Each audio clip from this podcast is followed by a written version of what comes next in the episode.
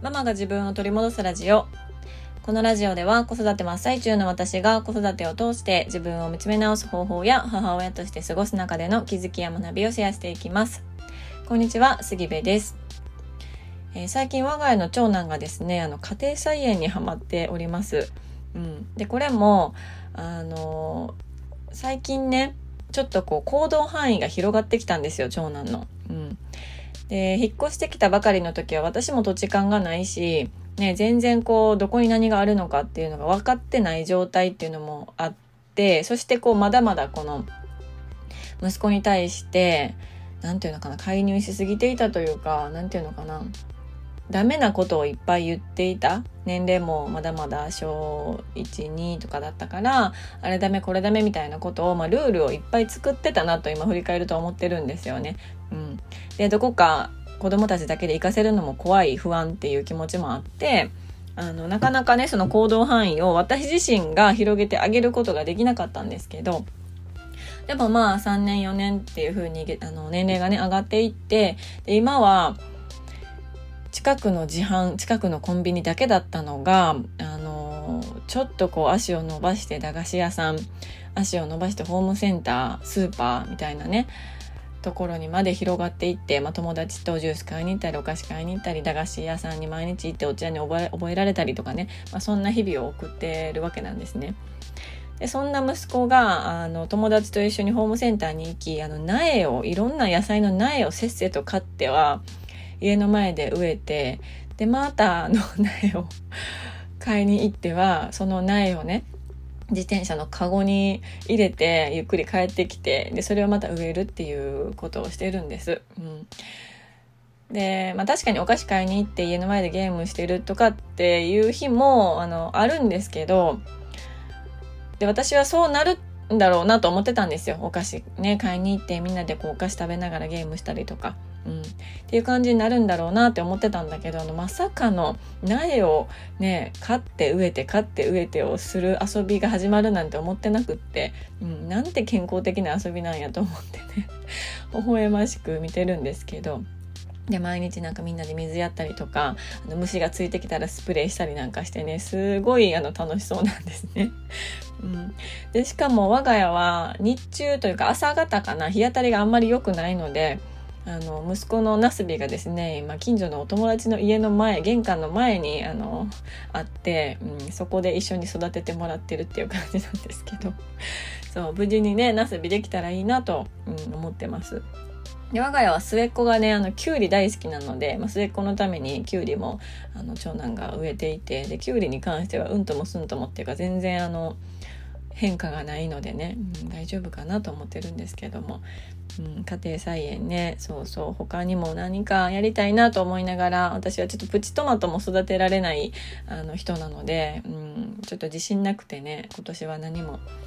やってないんですけども。皆さん何か家庭菜園されてますか？ベランダとかねお庭とかいろんな頃で家庭菜園がこう楽しくなってくる季節なのかなと思ったりしてます。はい、えー、今日のテーマなんですけども今日のテーマは自分の歪みには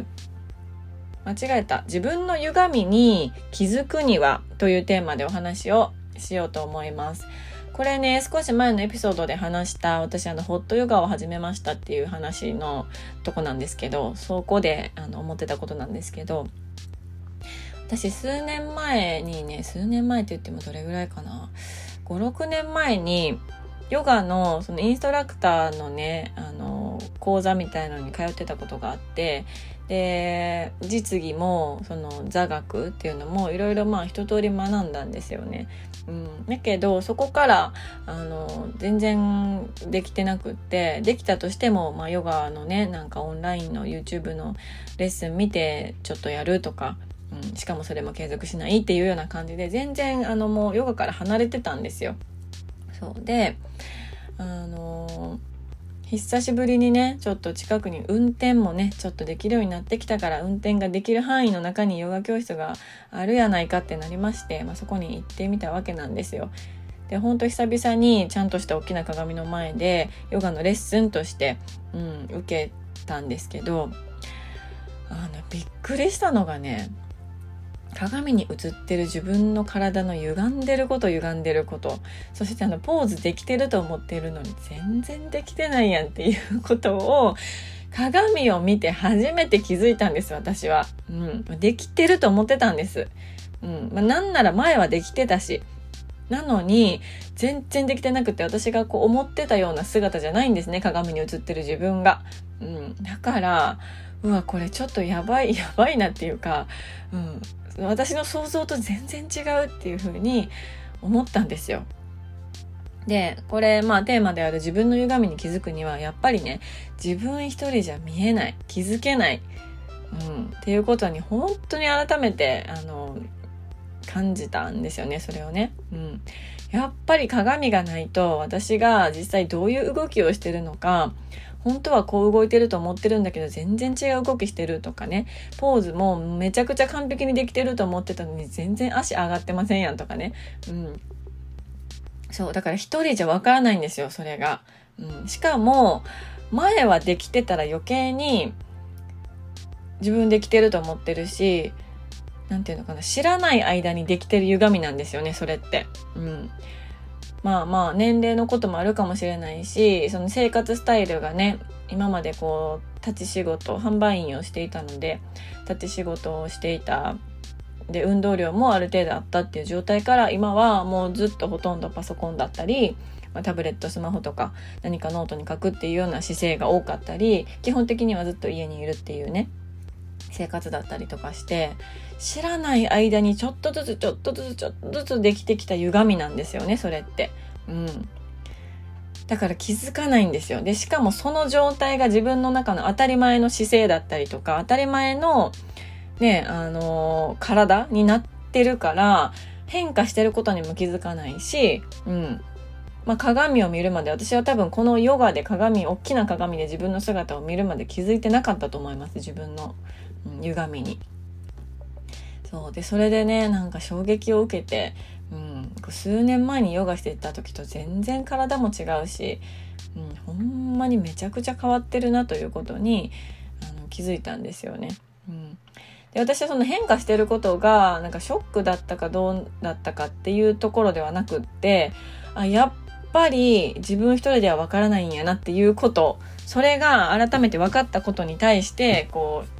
う衝撃っていうか,、うん、かんももはや感動みたいな、うん、感じだったんですよ。でこれって本当に自分自身の、まあ、気持ちとか思考とかそういうところもそうだと思っていてで当たり前に自然に自分がしている思考だから気づかないんですよねやっぱり。うん、でその自分の頭の中にこう鏡を入れるわけにもいかないからじゃあどうやったらそこに気づけるかっていうとやっぱり誰かに何かこう問いかけてもらったりだとか自分以外の人と話したりだとかっていうことがないとやっぱりそこには気づけないんだなって、うん、思います。なんか一人でこう書いたりとか自分と対話っていうのもすごく私は好きだし必要な時間だと思ってるんですけどでもやっぱりそれ以上でもそれ以下でもないというか、うん。やっぱりその、自分とは違う人にこう中に入ってきてもらう感覚っていうのはすっごい大事なんだなと、うん、思いました。自分では見えないんですよね、まあ、これいいところも悪いところもだと思うんですよ、うん、悪いとこだけじゃなくって自分の当たり前にできてるいいところっていうのもやっぱり人に言われないとわからなかったりとかねするからうん。だからこの、まあ、ヨガでいう鏡の存在っていうのは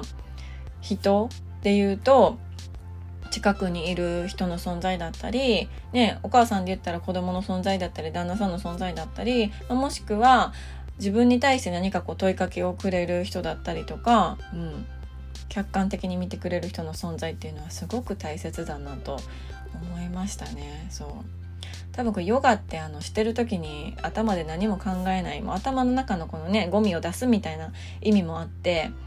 ヨガしたかったんですけど こんなことをねあの1時間考えてたら、はい、全然ヨガあの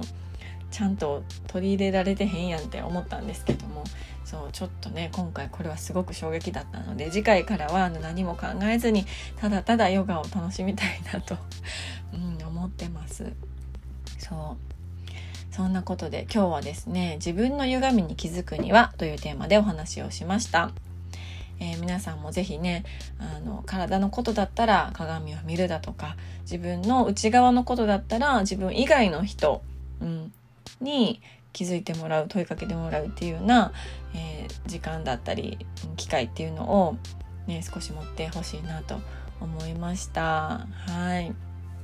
ということで、えー、今日はね、この辺でおしまいにしたいと思います。あなたのご意見、ご感想、えー、そしてエピソードなどがありましたら、ぜひね、公式の LINE アカウントからご登録いただきましてメッセージをいただけると嬉しいです。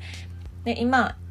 えー、LINE にね、ご登録いただくと、いただいて、そしてね、スタンプかメッセージ何かしら送っていただくと、私がそれに対して自己分析のワークと音声っていうのを送り返しておりますので、ぜひぜひね、ご登録いただく、いただいた時には、何かしらを送ってきていただければ嬉しいなと思います。うん。あの、メッセージはちょっとね、あれだから、お気に入りのスタンプを送ってきていただけたら嬉しいなと、はい、思ってます。URL は概要欄に貼ってありますのでお友達登録よろしくお願いします。では今日も素敵な一日になることを願っております。